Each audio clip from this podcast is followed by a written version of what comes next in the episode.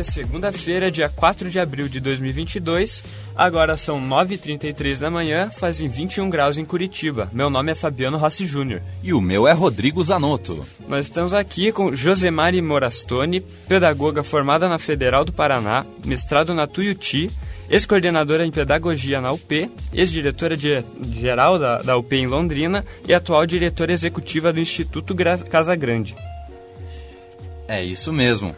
É, professora Josemari, seja bem-vinda. Se quiser dar um bom dia para o pessoal que está aqui ouvindo a gente. Bom dia, pessoal. Muito obrigado pela oportunidade. Vamos conversar um pouquinho, então, a respeito de educação, é isso? Isso, é isso mesmo. Muito bacana, prof. Então, só para o pessoal entender rapidamente, como que funciona assim o Instituto Casa Grande? Como que é para você participar do Instituto Casa Grande e como que o Instituto colabora com a educação brasileira?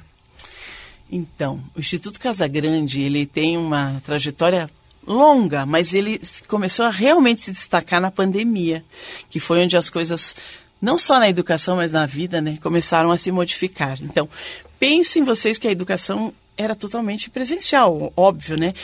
Estamos falando de educação básica, educação infantil, os pequenininhos, fundamental 1 até o quinto ano, fundamental 2 até o, o nono ano, as escolas de educação básica tudo acontecia no dia a dia da escola. Sim. De repente veio uma pandemia, de repente todo mundo em casa, é, o que, que nós vamos fazer, como é que o professor vai interagir com esses alunos. Diferente, eu acho que da área que vocês atuam, na área educacional, essa relação com a tecnologia, ela é ela era muito mais complexa, uhum. porque não existia essa, essa, essa proximidade dos profissionais da educação com a tecnologia. E de uma hora para outra a gente teve que lidar com isso. Dormimos, a gente brinca que dormimos professores presenciais e acordamos professores online. Verdade. Sem ter muito domínio de tudo isso, na grande maioria dos professores da educação básica. De repente o professor tinha que virar um técnico em filmagem, é, é, e, também. quase um youtuber, né? E, vai, e grava Verdade. vídeo, e como é que lida com tudo isso. E aí, nós do Instituto Casagrande estávamos bem nesse momento observando tudo isso. E resolvemos fazer um, um evento para começar a ajudar os professores, que chamamos ali de Congresso Volta às Aulas. Então, a pandemia começou em, em março, a gente fez esse evento em junho. Online, primeiro evento online, com é, relação, acompanhamento, como fazer, coisa toda. E, e, foi um boom. Nós tivemos aí mais de 150 mil inscritos Nossa, nesse evento. Legal porque estava todo mundo muito perdido e buscando um apoio, buscando uma ajuda. e a gente queria uma resposta, é, né? Pras... É. E nós entramos com essa, com essa proposta totalmente gratuita para o Brasil inteiro, principalmente para professores de municípios. Uhum. Que é isso, imagine o Brasil, a quantidade de municípios que existem nesse país, as pessoas lá no seu cantinho, lá no seu município do Norte, Nordeste, tendo possibilidade de tecnologia, não tendo. Então, a gente abriu e, e a resposta foi muito maravilhosa. É. 150 mil pessoas participaram do nosso evento e, a partir daí, nós não paramos mais de trabalhar com formação. Formação de professores, relação da educação infantil, avaliação. Então, ou seja, de junho de 2020 para cá, o Instituto Casa Grande cresceu muito. E a gente está sempre tentando auxiliar esses profissionais. Hoje nós temos aí no nosso canal do YouTube mais de 160 mil inscritos. Ah, bastante. Temos na nossa rede de, do Insta mais, quase 70 mil, mais de 70, mais de 70 mil, né? Mil já, já passamos de 70 mil. E a gente tem todo mês eventos, atividades de auxílio a esse professor. Então, uhum. o nosso, vamos dizer assim, o nosso métier nesse processo todo é ajudar os professores do Brasil a fazerem a coisa da melhor forma possível. Na pandemia e agora também, né? Porque agora a gente está voltando para o presencial, mas é um novo momento, é uma nova escola, então também tem que se preparar totalmente. Aquilo que você fazia antes da pandemia, há muitos anos, às vezes, né? Dez anos fazendo Sim. a mesma coisa. Quando você está voltando para a escola hoje, não dá mais para fazer isso, né? Então mudou muito. Então a gente continua com esse trabalho de acompanhamento e apoio aos professores. Eu vejo que o Instituto Casa Grande tem esse olhar. E eu sou pedagoga, mil anos de, de acompanhamento de escola, então é muito bacana você poder trocar isso com professores do Brasil inteiro. Eu gosto bastante. É, até um gancho com a questão da pandemia, é, quais foram os principais problemas enfrentados, não só pelos professores, mas também pelos alunos nesses dois anos que a gente ficou preso dentro de casa? Então, a gente teve muitos problemas mesmo.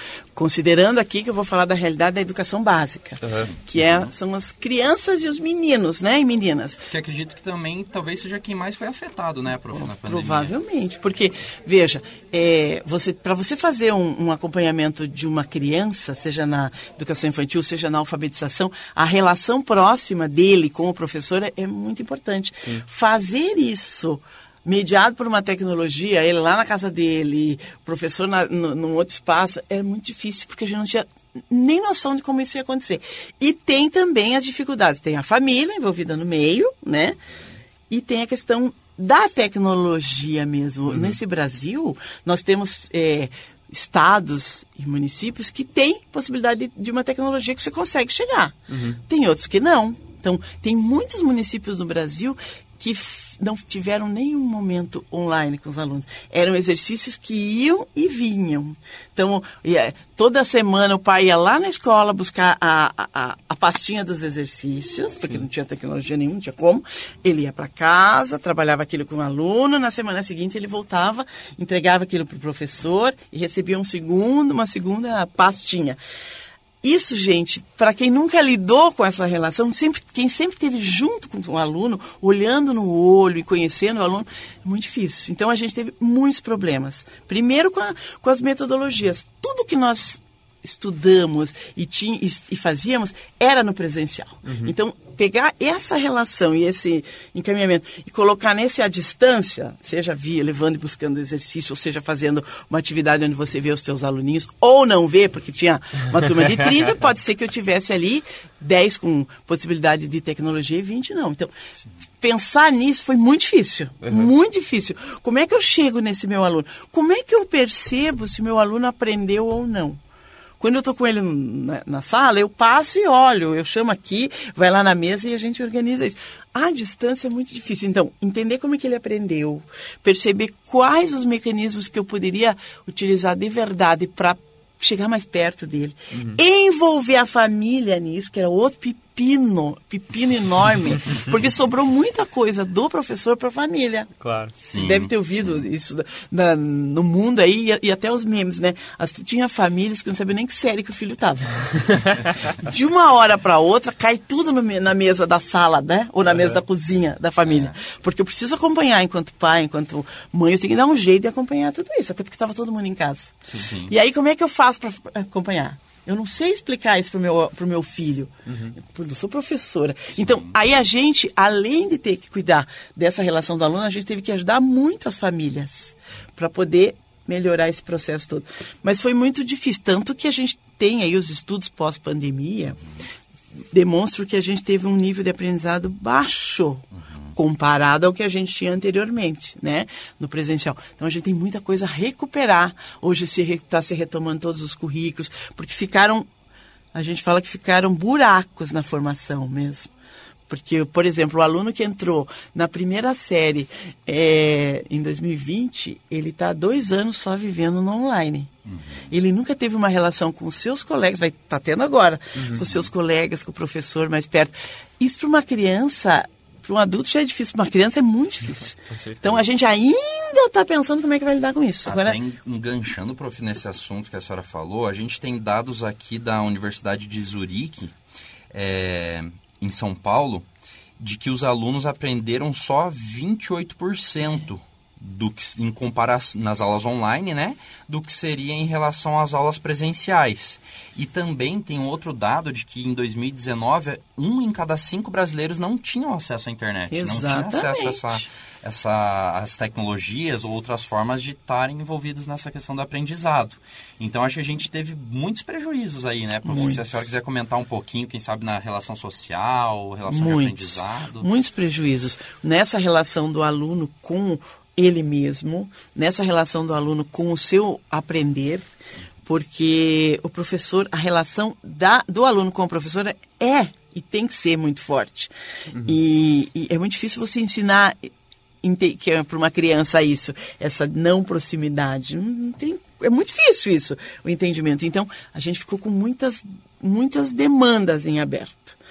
Então, na questão do aprendizado, tanto que esses dados que você colocou, a gente percebe claramente o aluno que mudou de, que, que migrou de um ano para outro, vai, foi do segundo ano para o terceiro ano, muitas coisas que ele já entrava no terceiro ano tendo domínio, ele chegou não tendo domínio nenhum. Então isso faz, isso faz o quê? Faz com que a gente tenha que retomar todo o currículo. Porque eu não posso dizer que pena e jogar para frente. Sim. Não, eu tenho que parar, retomar isso com o meu aluno, porque senão ele não vai conseguir para frente. Por exemplo, vamos pegar um exemplo bem prático. Quatro operações. Uhum. A matemática, a noção das quatro operações. Uhum. Se o aluno não tem clareza disso e não conseguiu fazer é, inserir isso na sua mente lá, entender o que é adição, o que é subtração, não adianta passar para frente e para equações, ele não vai entender nada. Algo básico, né? Então eu tenho que parar no, no momento que ele está, seja na terceira série, seja na quarta, independente da série, eu tenho que parar e retomar. E aí isso faz o quê? Faz com que a gente tenha que deixar de lado um monte de coisa que estava prevista para essa série, que é o famoso currículo, uhum. né? Então, todos as, uh, os conteúdos que eu tinha previsto para a quarta série, eu vou ter que parar, sabe Deus por quanto tempo, então eu vou ter que deixar de lado coisas da quarta série. Então, a quinta vai ter que deixar de lado, a sexta vai ter... Ou seja, é um ciclo vicioso isso. Um efeito dominó, né? A gente está no momento de discussão da, de uma nova diretriz nacional, aí, a BNCC, Base Nacional de um Currículo Mínimo para o Brasil inteiro, que ela surgiu, ela, ela estava sendo posta em prática em 2020. Daí veio a pandemia, ficou. E agora a gente tem que retomar essa questão de conteúdo mesmo. Então, pensar no currículo. E aí, são diferentes realidades, porque tem municípios que conseguiram caminhar mais, até porque tinha mais tecnologia, os professores estavam mais preparados. O município conseguiu preparar melhor esses professores.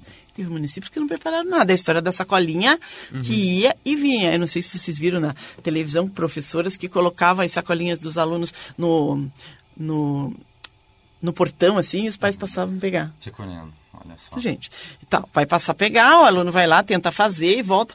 Mas quando eu vou retomar isso para saber o que deu, por que, que ele errou, por que, que ele acertou? Ficou, ficamos dois anos sem fazer isso. Então agora a gente está num momento bem difícil da educação. Sabemos que tem muita coisa a retomar, mas não sabemos muito bem como é que a gente vai fazer isso. E aí todo mundo voltou para as escolas agora fazendo a tal da avaliação diagnóstica. Que está aí, é uma discussão. O que, que é avaliação diagnóstica? É ver, afinal de contas, aonde que teu aluno está. Ele tinha que estar no, no Z, mas ele pode estar no B. Uhum. Então, todos os professores estão fazendo essa avaliação. Cada turma tá diferente, cada aluno tá diferente. Imagina, então, tá todo mundo. é um caso, é. Né? Cada aluno é uma realidade. Tá todo mundo recebendo essas informações e a gente está discutindo o que, que nós vamos fazer com elas. Literalmente. Se existisse uma fórmula pronta do que fazer, seria ótimo, né, prof? Mas... Vamos mudar, então tá, então vamos mudar todo o currículo. Tudo bem. Mas o currículo de Curitiba é uma coisa. Sim. Porque aqui a gente teve um acompanhamento bem diferente, tivemos aulas online. Então, o, curri o currículo de Pirapozinho é outra coisa. Até na cidade do lado, né? Pode é... ser completamente diferente. Então, assim, a dificuldade do aprendizado, a dificuldade dessa relação, a dificuldade do aluno ficar sozinho. Hoje a gente tem no retorno às aulas muitas crianças com problemas emocionais que nós não tínhamos tanto. Porque a escola, além de ser todo esse lugar de aprendizado, é o lugar da relação, né? É a brincadeira, é o grupo social da criança. Ele ficou dois anos sem esse grupo social. Os psicólogos já dizem, a gente aumentou em muito as crianças com início de depressão, muitas crianças engordaram com relação a isso. Muitas crianças que falavam muito deixaram estão mais para dentro. Uhum. É, muitas crianças pararam até com coisas que elas faziam super bem, retrocederam, que é toda essa carga emocional que veio junto com tudo isso, além do aprendizado. Então, assim, a gente tem muita coisa para, muitos problemas e muitas coisas para retomar. Acho que até não só as crianças, né? Até a gente que é universitário, a gente já, já sentiu que começou a desenvolver mais problemas. Eu, eu por exemplo, comecei a faço acompanhamento com a minha psicóloga ela me, me diagnosticou como um, algum princípio de crise de ansiedade. Isso. Nos últimos, nos últimos meses. Mas a outra pergunta é, segundo um dado do, da organização Todos pela, pela, pela educação? pela educação, isso, obrigado. É, o número de evasão escolar cresceu 171% durante a pandemia. Como que dá para recuperar esses alunos que, que saíram das escolas? Pois é a escola sempre fez muito essa relação de família, escola. Então, via se o, que o aluno estava faltando, você ia atrás. O pedagogo ia atrás, e é, a comunidade. Então, você não deixava essa coisa escapar da evasão. Nesses dois anos, ela literalmente escapou. Sim. Por várias coisas, né? Primeiro, porque a gente teve uma desestruturação social aí. E as famílias estão sofrendo isso. Quanta gente perdeu emprego, quanta gente teve que voltar para sua cidade, embora de onde estava. Ou seja, aí a criança, filho, as filhas vão juntos e vão saindo da escola. Então, essa é uma questão. Outra questão é a criança que não dá conta mesmo.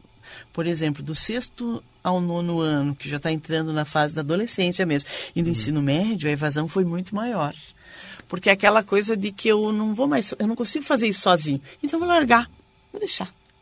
É, o mundo está perdido perde o mesmo. incentivo, perde é. o amparo, né? É. Perde toda essa... O que, que você tem que fazer agora? Você tem que retomar tudo isso enquanto enquanto Estado, vamos dizer assim, né? Então, os Estados estão levantando isso e daqui a pouco a gente vai ter que fazer uma ação focada. Então, tá, na escola municipal XYZ teve uma evasão enorme. A gente vai ter que nomear essas pessoas que foram embora e criar uma ação de bus tentar buscar. Mas tentar buscar é ir lá na casa dele, uhum. é falar com a família, é tentar trazer tudo isso para dentro. Não é uma coisa que se faz assim do dia para a noite.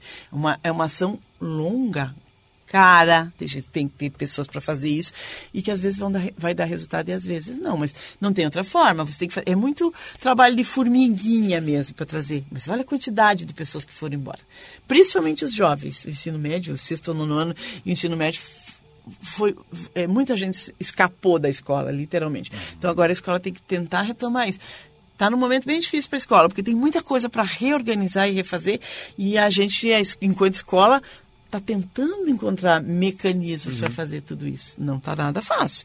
Dizem os estudiosos que a gente vai levar aí uns três, quatro, até cinco anos para tentar para trazer essa, esse povo de volta para a escola. Olha que prejuízo na, na formação, uhum. na, no encaminhamento da nossa educação, né? Como que vai ficar Eu isso? Acho que infelizmente a gente vai sentir isso nas gerações futuras Com ainda, né? certeza. né? Porque é, vai complicar no ensino médio, o profissional que poderia se formar, tudo isso vai atrasando ao longo do tempo. É verdade. Até, e até um, dá para fazer uma relação à questão da crise econômica, né? Muitas, muitos alunos tiveram que sair das escolas para começar a trabalhar para poder ajudar em casa, né? E a gente, isso, se a gente pegar aí os, os dados das escolas privadas, quantidade de escolas fecharam, uhum. faliram, principalmente as escolas de educação infantil. Porque daí o que, que aconteceu? Os pais eh, perderam emprego, ou diminuíram o salário, ou tiveram problemas econômicos. O que, que faz? Eu vou tirar meu filho da escola privada e vou colocar na escola pública. Sim. Afinal de contas, está tudo online, né? Uhum. Sim. Tá, então fez isso. Isso fez com que as, muitas escolas privadas quebrassem e a escola pública ficasse cheia. Online tudo bem. Agora tem que voltar para a carteira, tem que voltar para a sala de aula. Será então, tem que vai ter estrutura uhum. para receber, né? Tudo tem isso. muitos municípios que estão com problemas seríssimos. Porque uma coisa é eu receber 200 é, matrículas da privada no, online. Outra coisa é eu arrumar 200 carteiras dentro da minha é, estrutura. Exatamente. A gente está nesse momento também. Então é muito, é muito difícil. E até aproveitando, prof, já para a gente se encaminhar para o final da nossa conversa, essa que, você acha que, que existe uma possibilidade de um, de um hibridismo, de um retorno talvez diferente? Como, como que você vê isso, prof? Eu, eu gostaria, quer dizer, por opinião, eu acho que tem que acontecer isso. Uhum. Né? Porque a gente não pode jogar fora tudo que a gente caminhou nessa questão do online, da tecnologia. Mas se a gente não cuidar, vai ser tudo guardado na gaveta e começa tudo de novo. Uhum. Porque tanto na, na área educacional como os profissionais da educação têm uma dificuldade com a tecnologia desde a formação, uma coisa lá de trás. Por mais que tiveram que se virar nesses dois anos. Então, muita coisa é, muitos fantasmas foram embora. Mas entre eu voltar para essa questão da tecnologia e eu voltar para o meu caminho da sala de aula, que eu estou acostumadíssimo, a probabilidade de eu voltar para a sala de aula e esquecer se era coisa da pandemia é muito grande. Sim. Então, acho que é um grande erro isso. Uhum. Tanto que no Instituto Casa Grande a gente continua com os nossos eventos online, trazendo a formação online, porque uma das coisas, se é que a gente pode ter é, um ponto positivo da pandemia, é a possibilidade de você ter acesso a muitas coisas enquanto profissional, na sua formação, do mundo inteiro.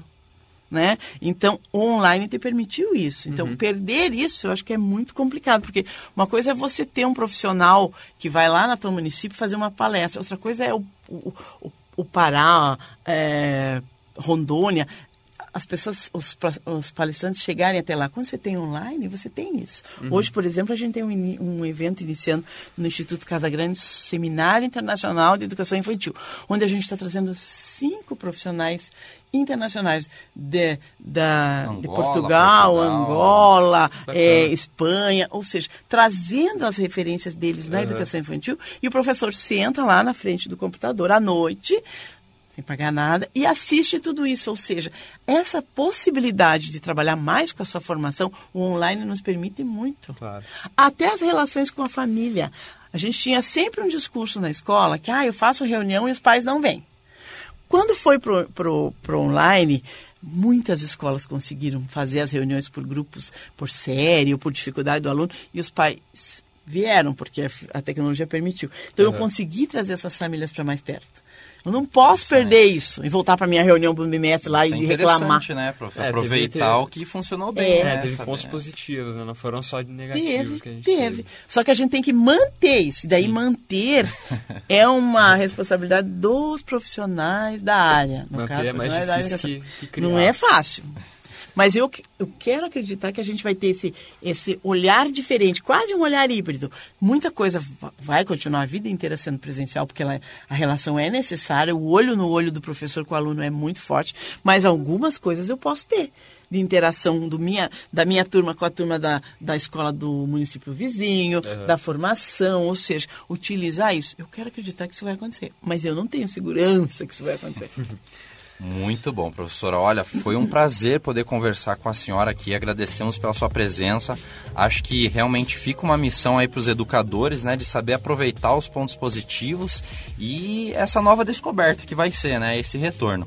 É, muito obrigado então pela sua presença, professora. Foi um prazer, Fabiano. É só uma coisa bem rapidinha. É, para quem quiser seguir o Instituto Casa Grande, quais que são as, as redes ah, então, sociais e tal? A gente tem o nosso Instagram, que é é, Instituto Casa Grande Oficial. Isso. Entrem lá, vocês vão ver todas as atividades que a gente tem uhum. gratuitas. Temos o nosso canal do YouTube também, Instituto Casa Grande, é, que vale, vale a pena vocês acompanharem, porque a gente faz um, um movimento com essa educação do país. Fizemos no momento online e vamos continuar fazendo agora. Presencial, a gente tem várias coisas presenciais também acontecendo, mas nós não vamos deixar de lado essa poss essas possibilidades do online. Então, nos sigam e nos acompanhem lá. Muito obrigado, professor. Obrigada a vocês, gente. Obrigado.